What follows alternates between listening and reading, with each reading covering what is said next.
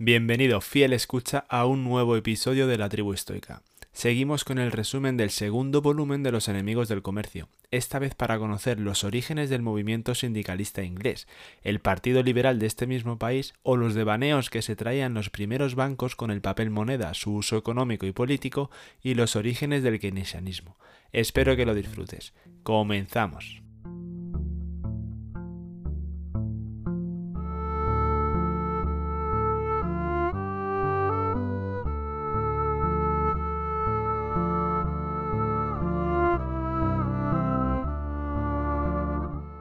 Por mucho que avanzara la sociedad en cuanto a conocimiento acumulado se refiere, Hume pensaba que la tara básica de nuestro entendimiento es estar fascinados con el corto plazo, algo que sinceramente no creo que haya cambiado demasiado. Labriegos y sobre todo en círculos gremiales irán viendo desaparecer uno a uno sus privilegios y se revolverán contra las novedades de la industrialización,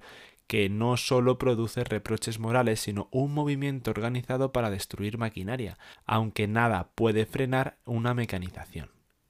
Otro autor, en este caso Babeuf, pensó que tras arruinar la salud del trabajador en los bancos de taller, la mecanización terminaría destruyendo masivamente empleo, influido por la tesis fisiocrática de que solo la agricultura crea beneficio neto también le animaba un rechazo genérico a la revolución industrial, equivalente al rechazo de la revolución comercial protagonizado por Munzer y demás caudillos comunistas del Renacimiento. Desde finales del siglo XVIII la mecanización provoca en Inglaterra un movimiento tecnófobo cuyos autores no son comunistas, sino defensores del sistema gremial, incapaz de sobrevivir al tipo de producción y trabajador introducido por las grandes fábricas. En medios urbanos, el consejo y dirección de este movimiento se atribuyó a un legendario general Lut,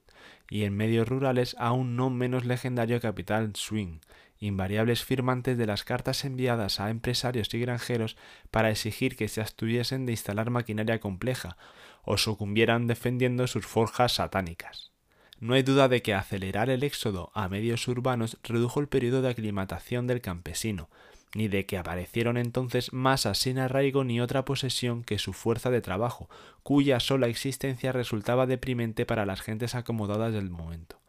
Los que se resolvían contra ese éxodo pasaron por alto las causas concretas de migración, que no sólo fueron cambiar un jornal estacional por salarios indefinidos y considerablemente más altos, sino romper los vínculos de servidumbre aún vigentes. Contrario a los intereses de estos luditas y de Malthus y Ricardo, como veremos más adelante, la realidad es que sólo la sociedad esclavista logró realmente siglos de miseria en aumento, tal y como pronosticaban estos autores no para la sociedad esclavista, sino para la industrial. Y es que, sin excepción registrada, el campesino europeo acogió la novedad de cobrar jornales con gran entusiasmo, ya que colonos y otros vinculados llevaban generaciones regalando trabajo y sumisión al señor impuesto por su cuna. Intercambiar trabajo por dinero le pareció una bendición a quienes debían prestarlo antes en condiciones de gratuidad. Llamar inhumano al mercado laboral omite que lo previo a las lonjas de contratación no fue el limbo, sino los mercados de esclavos que se prolongarían en tropeles de siervos genuflexos ante amos omnipotentes, corolarios ambos de una ecuación rigurosa entre el trabajo y el lote del vil. Nada puede medir la deshumanización del mercado laboral porque lo inhumano era mantener el de esclavos y siervos. Menos aún puede medirse la caída resultante en productividad, ya que constituye un infundio. Ni a medio ni a largo plazo se detuvo su crecimiento, tanto en la ciudad como en el campo. Más precisamente, aquel campesino dejó de ser un inferior, que cobraba en especie una vez al año, para transformarse en clase media rural dueña de su tierra, gracias ante todo al objetivo lanzado en origen por la Escuela de Manchester que aplicaron sucesivos gabinetes liberales. El principal argumento sobre lo inhumano del industrialismo es que muchos trabajasen los siete días de las semanas, en una jornada de hasta 14 horas diarias, un ritmo que sin duda es incompatible con cualquier vida digna de vivirse pero quienes alegan ese horror no tienen la bondad de recordar o siquiera informarse sobre el origen de dicha práctica, que no es algún derecho conferido al superior sobre el inferior. Al contrario, es el resultado de que los antes privados de liquidez monetaria y sujetos a un yugo servil o clientelar se lancen a la novedad de cobrar por horas, a destajo, afluyendo a las fábricas con sus familias. Aun con todo, las condiciones laborales irán mejorando, y no precisamente por la ayuda de un Estado todavía débil.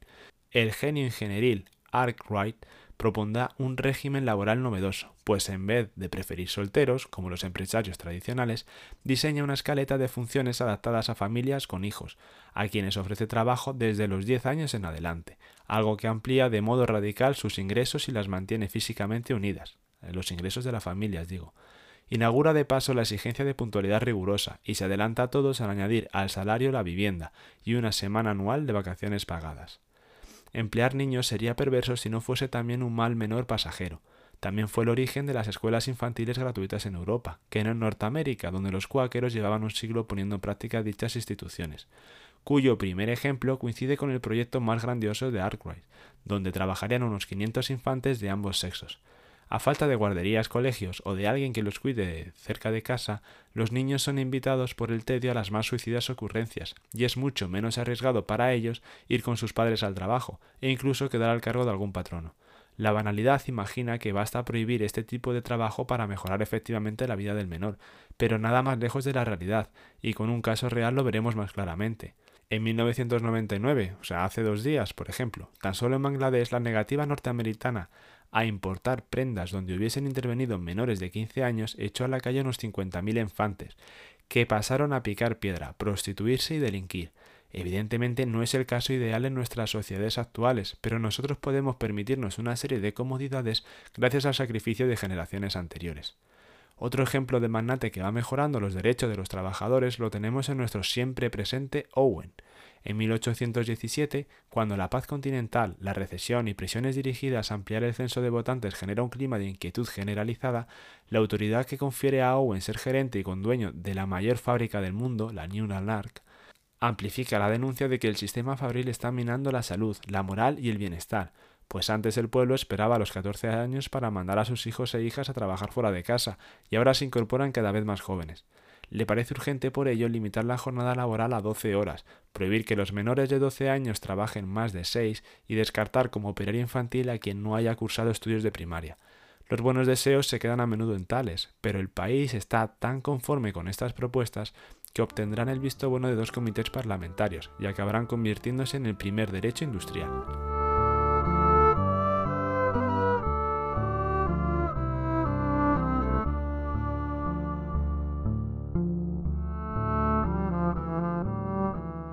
Aunque el textil experimente la expansión más rápida hasta bien entrado el siglo XIX, la gran industria inglesa sigue siendo la construcción y mantenimiento de buques, cuyos profesionales duplican o triplican el salario del tejedor porque su trabajo implica una pericia mucho más diversificada y una resistencia física. Fueron estos mecánicos navales quienes fundaron el sindicalismo y los protagonistas de las primeras huelgas coronadas con éxito, al comprender que asociarse era la única respuesta a empresas de creciente tamaño, más capaces por ello de imponer sus condiciones de contratación. Este grupo no cumplía los requisitos de desarraigo y falta de propiedad inmueble que caracterizaban al proletariado, al comprender más bien la aristocracia laboral representada en otros órdenes por el sastre, el maestro de obras, el ebanista, el tonelero o el herrero, gente de clase media más o menos humilde inclinadas políticamente al radicalismo democrático. Pero andemos un poco más en la primera gran manifestación de inmediata repercusión. Tras convertirse en Cotónpolis, y empezar a abastecer al mundo entero de sábanas, toallas y fundas de almohada ante todo, Manchester experimenta un dramático empeoramiento desde 1815, cuando derrotar a Napoleón se revela ruinoso a corto y medio plazo, disparando a la vez la carestía de alimento y una carrera a la baja en el jornal de los tejedores, que llega a caer de 15 a 5 chelines. Un lustro después, el malestar de operarios y clase media convoca en Manchester la mayor manifestación conocida, que reúne un mediodía soleado de agosto a 70.000 personas de todas las edades en la plaza de San Peter. El evento concluye con la llamada masacre de Peterloo, donde mueren 15 personas y cientos resultan heridas, pues el escuadrón de caballería enviado para llegar a la tribuna y disolver el acto queda rodeado por la muchedumbre y queriendo abrirse camino genera una estampida. En dicho evento el único orador fue Hunt, un empresario demócrata de reconocida elocuencia, que se avino a correr los previsibles peligros porque aquella gran muchedumbre reunida podría contribuir a llamar la atención hacia un diestro devastado por la ruina y el hambre. Hunt pagó su atrevimiento con treinta meses de cárcel y bien pudo sucumbir en el tumulto. Sin embargo, Peterloo dibuja un instructivo contraste con las explosiones de furia inauguradas por la masacre de la Bastilla en 1789. Aquí la multitud ha sido provocada también, y que se comporte de otro modo solo puede atribuirse a ella misma y a su tribuno, ambos comprometidos con reformas logradas mediante vías pacíficas. Para entonces la tecnofobia ha desaparecido y con ella la inclinación a desdibujar el largo plazo con proyecciones del corto. Peterloo es asimismo el punto de partida para las primeras reformas del censo parlamentario inglés, que en 1832 le añade unos 250.000 nuevos votantes, y también el de la Escuela de Manchester o Movimiento de Cambio Libre, que deroga los aranceles de los cereales y reorganiza las circunscripciones electorales a escala nacional. De los librecambistas parte la Commonwealth en sentido moderno, un imperio basado en el comercio no obstaculizado como alternativa a la guerra, y para la ciudad de Manchester una confirmación de la tendencia innovadora que, como Ámsterdam siglos antes, compensa un clima infernal con lo más avanzado en negocios e ideas. Allí está el núcleo de los liberales, la cuna del Partido Laborista, la sede del primer Congreso Nacional de Sindicatos y la sede de la primera organización sufragista. Vemos aquí un contraste de ciudades e ideologías. De París, capital de la cultura, partió la política de hechos consumados que Blanqui supo elevar a metafísica de la provocación. De Manchester, capital de la industria, parte una combinación del laborismo y liberalismo, el llamado Lip Lab, que domina la segunda mitad del siglo XIX inglés. Aunque las clases trabajadoras del país sean las más numerosas, con mucho, no hay modo de que prenda en ellas ni en sus jefaturas el furor restitutorio.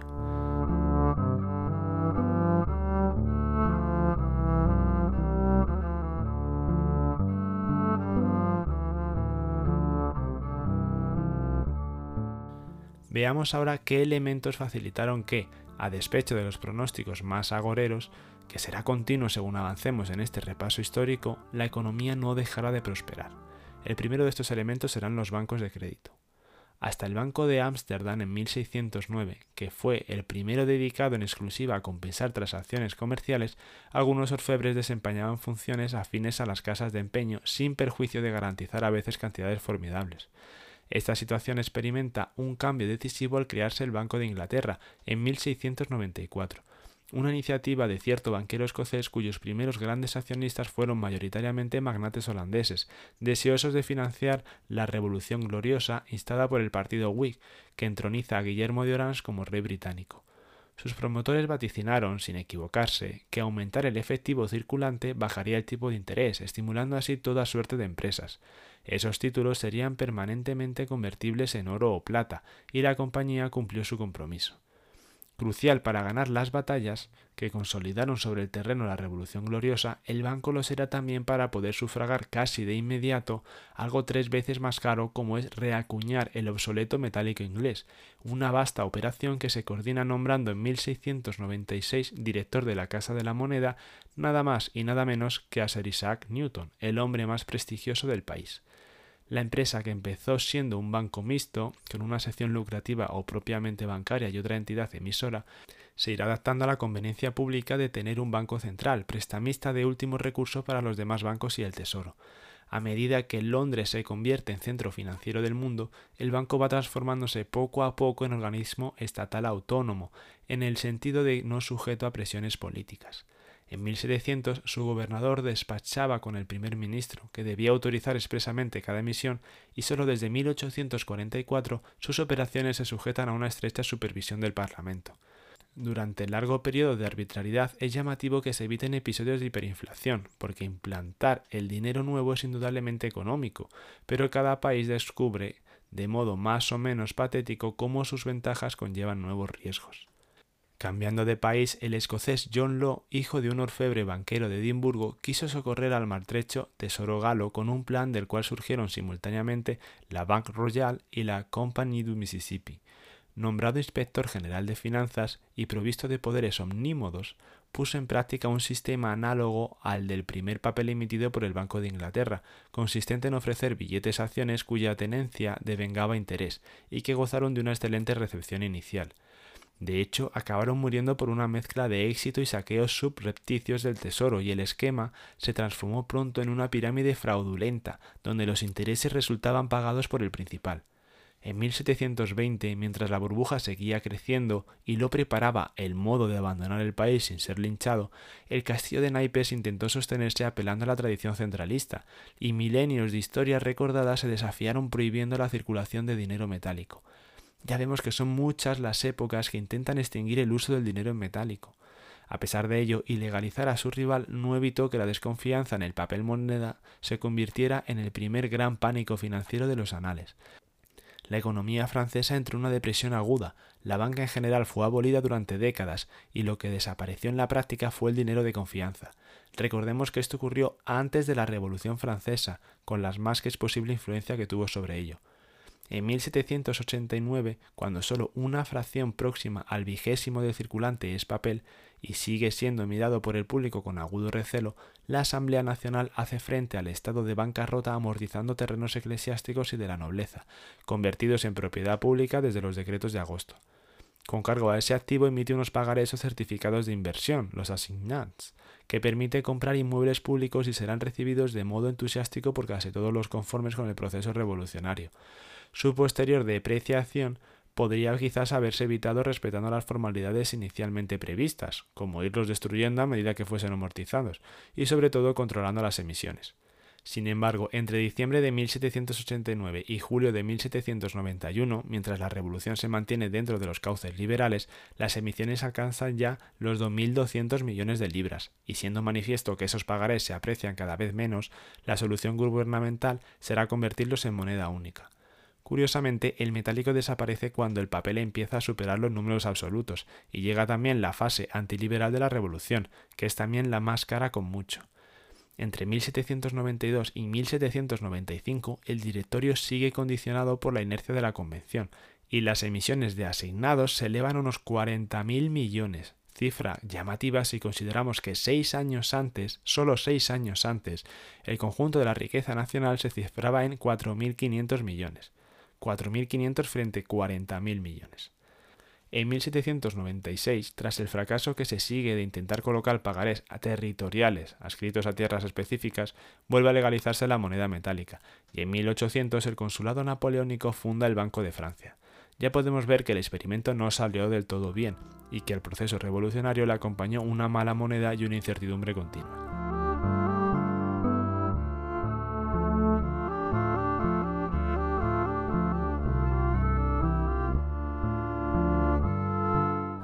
Entre tanto, en Inglaterra, la transformación del país en una economía de paper credit no modifica la convertibilidad de billetes emitidos por su banco. El rápido crecimiento suscita crisis significativamente espaciadas, por ejemplo en 1763, en el 72, en el 83 y en el 93, y el ascenso de Bonaparte agrava de modo dramático sus gastos militares y paramilitares, partiendo de un gran préstamo, 6 millones y medio de libras, hecho a Austria para asegurar un frente oriental de resistencia. Con la industrialización el país ha pasado de exportar a importar grano y sus exportaciones se ven progresivamente erosionadas por la guerra con el vecino.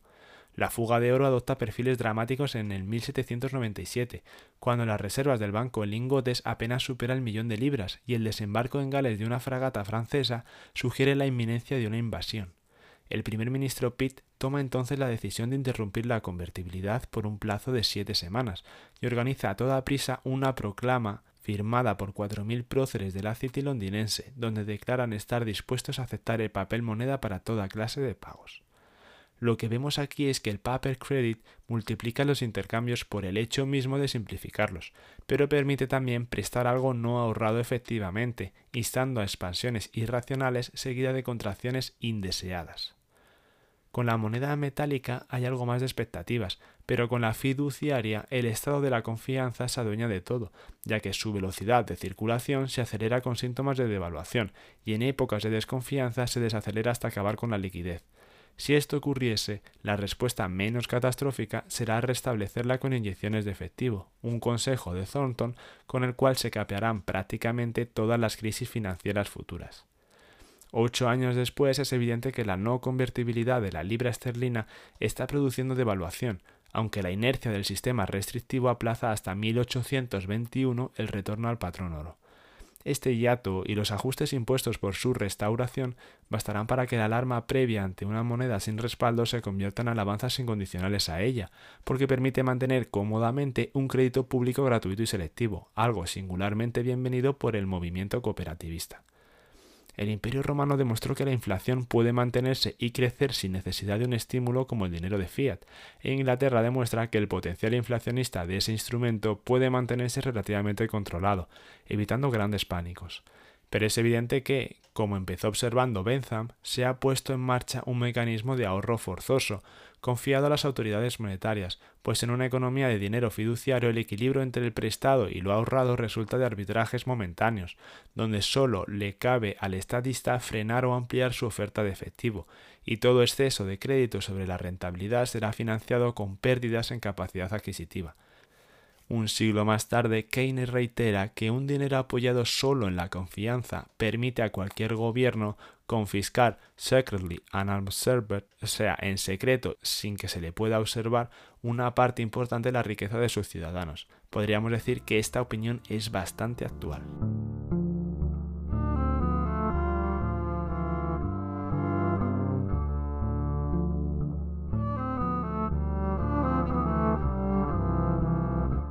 Toca hablar ahora de otro pensador sumamente influyente en esta época y en las que están por venir, incluso a su pesar, como fue Ricardo. A despecho del escándalo que hoy nos produce el trabajo infantil, una fuente de angustia tanto o más aguda fue entonces la tesitura del adulto, educado para heredar la posición del señor o el sirviente y atónito ante la velocidad con la cual todos ganan o pierden estatus sin pausa. La paz ha desmovilizado en Inglaterra unos 300.000 hombres, y por más que mecanizar e innovar sea el soporte del salto demográfico, ambas cosas empiezan amenazando toda suerte de empleos, cuando el cuerpo de normas sobre beneficia, las Poor Laws, se mantiene intacto desde tiempos de Enrique VIII y su hija Isabel. Alienándose con los pronósticos catastrofistas de Malthus, su amigo Ricardo aventura ya en 1817 que si esa legislación siguiese en vigor, el fondo de sostén para indigentes crecerá hasta absorber todo el ingreso de nuestro país, una aterradora perspectiva que convence a algunos y justifica también la denuncia inversa, a saber, que mientras todo crece y mejora, la situación del trabajador empeora sin pausa. Ambas cosas se revelarán falsas, por no decir que delirantes, pero se encontrarán entre las ideas falsas que consiguen inmiscuirse en el imaginativo colectivo. Ser un genio analítico y al tiempo alguien singularmente desprovisto de formación filosófica e histórica explica que Ricardo quisiese transformar la economía política heredada de Smith una moral philosophy sostenida sobre factores sociológicos y psicológicos, en una ciencia capaz de reducir sus fenómenos a leyes matemáticas, como hicieron los principios de Newton con la gravitación. Aspira a entender el proceso económico pasando de un axioma a otro, merced a un principio del que puedan deducirse todos sus fenómenos, y descubre como tal el de que todos los precios son calculables atendiendo al tiempo empleado en producir cada bien, una tesis de la que se derivarán los más profundos malentendidos, casi todos contrarios a la intención expresa del propio Ricardo. El repaso de estos equívocos puede empezar con la suposición de que el sistema fabril premia al capital con un lucro desproporcionado e impone a los salarios rondar siempre el mínimo de subsistencia. Además de tal cosa, los principios afirman que la competencia entre capitalistas modera sus beneficios, del mismo modo que la competencia entre asalariados modera los jornales, aunque ciertas coyunturas, como un invento, un recorte imprevisto en la mano de obra, inauguran fases de acumulación excepcional, donde la demanda de trabajo crece de modo aún más rápido que la oferta. Para Ricardo, el beneficiario inmerecido del sistema es el rentista, que no carga con los riesgos asumidos por el resto de agentes económicos, y en esto se centra la polémica con su íntimo Malthus, porque éste aspira a proteger con aranceles a la clase improductiva, y él, por el contrario, aboga por derogarlos, como los manchesterianos. Mucho más trascendental es el equívoco derivado del valor calculable como trabajo hora, que en Ricardo no parte de alguna ambivalencia moral, sino de querer transformar la economía política en una álgebra elemental, obviando lo evidente, que los precios de esto y aquello se fijan gracias al juego de oferta-demanda llamado mercado. Aunque una cosa es cierta, si le seguimos línea por línea, nunca le veremos pensar el valor hora como algo distinto a una hipótesis metodológica pero algunos de sus lectores adivinaron en ello la condición siempre deficitaria o explotada del salario, viendo la prueba de que nunca se paga entero, precisamente en el hecho de que los precios efectivos no pueden explicarse en función del tiempo empleado para hacer cada bien. En cualquier caso, una dinámica limitada a capital y mano de obra era un edificio levantado sobre una cadena de hipotecas. La primera, ignorar que con el emprendedor el proceso económico pasa de cierto flujo circular de producción y consumo al desarrollo propiamente dicho, merced de la destrucción creativa derivada de sus innovaciones. La segunda, suponer que los negocios rentables surgen y funcionan con tal de tener terreno, equipo y algunos meses de nómina asegurada. Y por último la tercera, pensar que el trabajo se reduce a tareas manuales y omitir que el capital es progresivamente manejo de información y conocimiento. Ricardo tenía ya serios problemas de salud cuando percibió que su esfuerzo axiomático había puesto en circulación un liberalismo contradictorio, cuyo esquema inclinaba en realidad al comunismo.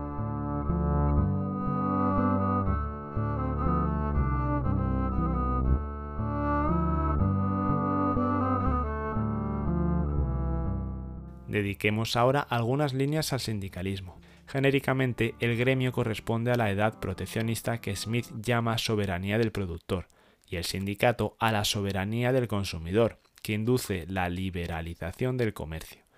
Tras ampliar sus funciones de Montepío a la resistencia organizada para mantener y mejorar su nivel de vida, la historia sindical inglesa encuentra a su primer héroe en Gast, un carpintero de buques que incumple el tópico de divorcio entre capital y trabajo a partir de su inevitable compenetración. Su amalgama de disposición negociadora y combatividad, llamada desde entonces el sistema de gas para mantener los salarios altos, será el punto de partida para la normalización del convenio colectivo. Este sindicalismo en poco se parece al sindicalismo mileniarista de Owen y el common sense no tarda en desligarse del elemento mesiánico, suscitando un sindicalismo inspirado por la racionalidad burocrática, que tras reafirmar el interés común del trabajador por cuenta propia y ajena, se propone intervenir con conocimiento de causa y eficiencia, evitando tanto la quiebra de empresas como cualquier reivindicación no respaldada por fondos de reserva aunque la causa del trabajo sigue siendo sagrada, el retroceso a las esperanzas mileniaristas concentra los desvelos de cada sindicato en gestionar por una parte el fondo de pensiones y asegurarse por otra de que precios y salarios vayan de la mano, confeccionando tablas de correlación, sin olvidar la meta general de reducir la jornada a ocho horas y la semana a cinco días. Identificarse como negociador y socio, no como víctima y adversario, marca el comienzo de las huelgas que terminan con mejoras salariales o de otra índole y granjea a ese modelo una hegemonía prolongada hasta finales de siglo. El reconocimiento del sindicato supuso dotar de voz y voto al trabajador por cuenta ajena multiplicado por la revolución tecnológica. Sin embargo, no hizo lo propio con el personal doméstico, siervo durante el medievo y servidor en los tiempos modernos, que habría de esperar medio siglo más para sacudirse la discriminación estamental entre superior e inferior. Hasta la gran reforma de 1832 el empleado no disponía prácticamente de acceso al Parlamento. A despecho de su nombre, la primera reforma realmente grande llegaría con el salto a la oscuridad de 1867, a partir de cuyo momento los días de la discriminación están contados. Cada nueva elección pone más de manifiesto que los escaños y las carteras ministeriales dependen de cómo se gestionen sus intereses.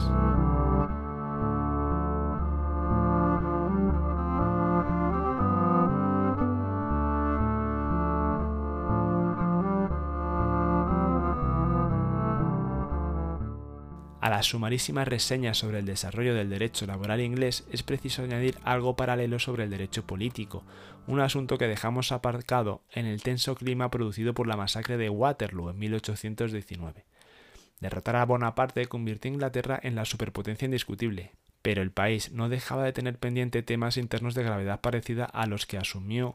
la Asamblea Nacional Francesa en 1789, antes de sucumbir al delirio combinado de persecución y grandezas sus desafueros escandalosos, la discriminación del tercio católico de la población, una hacienda tan paternalista como corrupta, una normativa sobre incorporación y exportación con reminiscencias de la vieja nación pirática, leyes restrictivas sobre la asociación y el pensamiento, una anacrónica estructura de partidos políticos y presidiéndolo todo una democracia grotescamente mal representada que otorga cinco votos en los comunes a cierto pueblo fantasma y ninguno o uno a Manchester, Birmingham y los demás emporios industriales.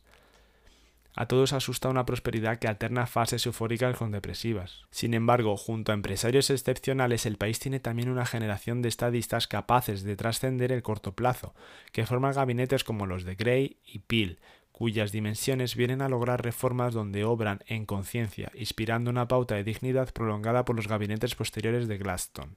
A despecho de ataques feroces protagonizados por sus propios colegas, Lord Charles Grey, un Whig, sacó adelante la ampliación del censo electoral aprobada en 1832 y un proyecto de ley que al año siguiente derogaría la esclavitud en todas las colonias inglesas, buscando en ambos casos hacer más aceptable la Constitución para el pueblo en general y abrir camino a cambios graduales proporcionados al crecimiento de la inteligencia popular. Francis Place para unos el eximio cortador de patrones y para otros la eminencia gris que traslada a los gobiernos el sentir de la población activa y se hace obedecer en virtud de eso mismo. Francis Place, para uno el eximio cortador de patrones y para otros la eminencia gris que traslada a los gobiernos el sentir de la población activa, se hace obedecer en virtud de eso mismo. Place reúne a los líderes sindicales menos ilusos para organizar el movimiento de la Carta Democrática o Cartismo, cuyos seis puntos redacta personalmente. En términos conceptuales, quizás la aportación más destacada de Plus fue ser el primero en negarse a admitir que los precios puedan calcularse por unidades temporales de trabajo, una idea que expuso a polemizar con Hodgkin. El ideal de la sociedad sin clases da por supuesto que a lo largo del siglo XVIII y gran parte del XIX la discordia se polarizó en el burgués y el proletario pero tanto la historia del movimiento obrero inglés como la de su derecho laboral e industrial muestran que la discordia se centró más bien en tolerar o no la pervivencia de residuos estamentales, dentro de una sociedad satisfecha del hecho de ser clasista. El estamento es cerrado e inmóvil, la clase fluctúa en función de los ingresos y el respeto obtenido por cada cual, y sin perjuicio de que las cosas nunca sean completamente blancas o negras, el tránsito de colectivos estamentales a colectivos clasistas es el de una aristocracia arbitraria a una aristocracia meritocrática. En 1830 no hay país en Europa occidental con menos propietarios rurales que Inglaterra, pues la tierra pertenece a la pequeña y especialmente a la gran nobleza. Conseguir que los no emigrados eh, al medio urbano se convirtiesen en propietarios y por tanto en clase media fue el efecto más duradero y positivo del programa social asumido por los liberales, que iba a cumplirse en poco más de medio siglo a través de créditos blandos, rebaja de impuestos y otros incentivos.